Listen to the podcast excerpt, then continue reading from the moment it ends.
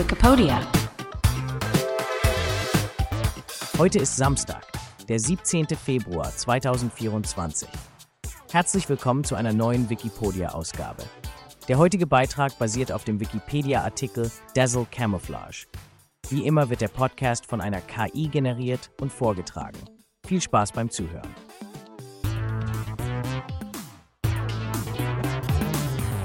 Die Kunst der Tarnung, Dazzle Camouflage im Ersten Weltkrieg. Hallo ihr Lieben, seid ihr bereit, in die farbenfrohe und faszinierende Welt der Tarnung einzutauchen?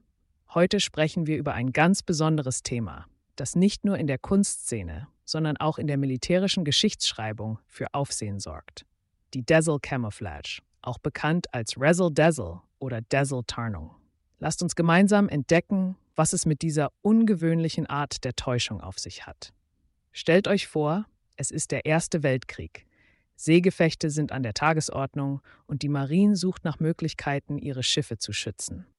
Da kommt ein britischer Marineoffizier, Norman Wilkinson, mit einer verblüffenden Idee um die Ecke.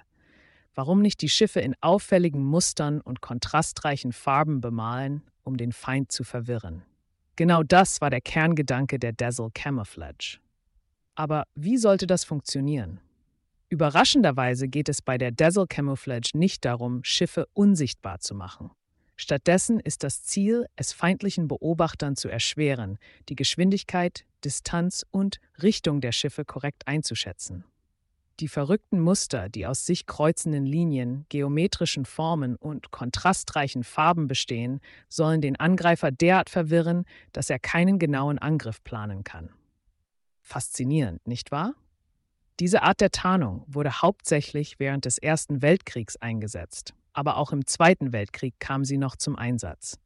Über 1000 britische und alliierte Schiffe wurden in diese auffälligen Muster getaucht. Die Idee dahinter war, dass es in der Zeit vor den modernen Zielführungstechnologien schwierig war, per Periskop oder Fernglas genaue Angaben zu machen. Durch Dazzle Camouflage wurden die Sichtbeobachtungen noch weiter erschwert. Interessant ist allerdings, dass es bis heute keine wissenschaftlichen Beweise gibt, die eindeutig belegen, dass die Dazzle Camouflage tatsächlich effektiv war.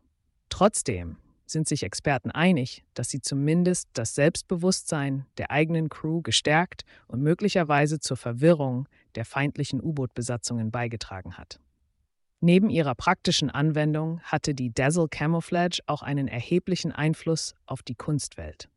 Künstler fanden Inspiration in den abstrakten Mustern und die Tarnung selbst kann als eine Art frühe Form der Op-Art betrachtet werden.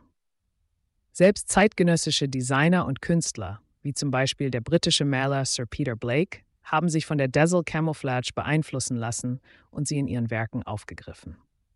Doch wie sah diese Tarnung konkret aus? Nun, es gab kein festes Schema. Jedes Schiff hatte sein eigenes, einzigartiges Muster, das auf die spezifischen Konturen und Formen abgestimmt war. Obwohl computergestützte Entwürfe heute Standard sind, erfolgte damals alles per Hand und Auge, was jede Tarnung zu einem Unikat machte. Die Muster waren so konzipiert, dass sie optische Täuschungen erzeugten, die das Auge aus der Ferne täuschten und bei der Betrachtung durch ein Periskop die Bestimmung des Kurses erschwerten. Eure Vorstellungskraft wird jetzt sicher auf Hochtouren laufen, denn ihr fragt euch vielleicht, wie der normale Anstrich eines Schiffes mit einem wilden Zickzackmuster und hellen Farben in Einklang zu bringen ist. Tatsächlich steckt hinter der Dazzle Camouflage eine tiefe Ironie. Im Bemühen um Unsichtbarkeit wurde eine extrem auffällige Sichtbarkeit gewählt.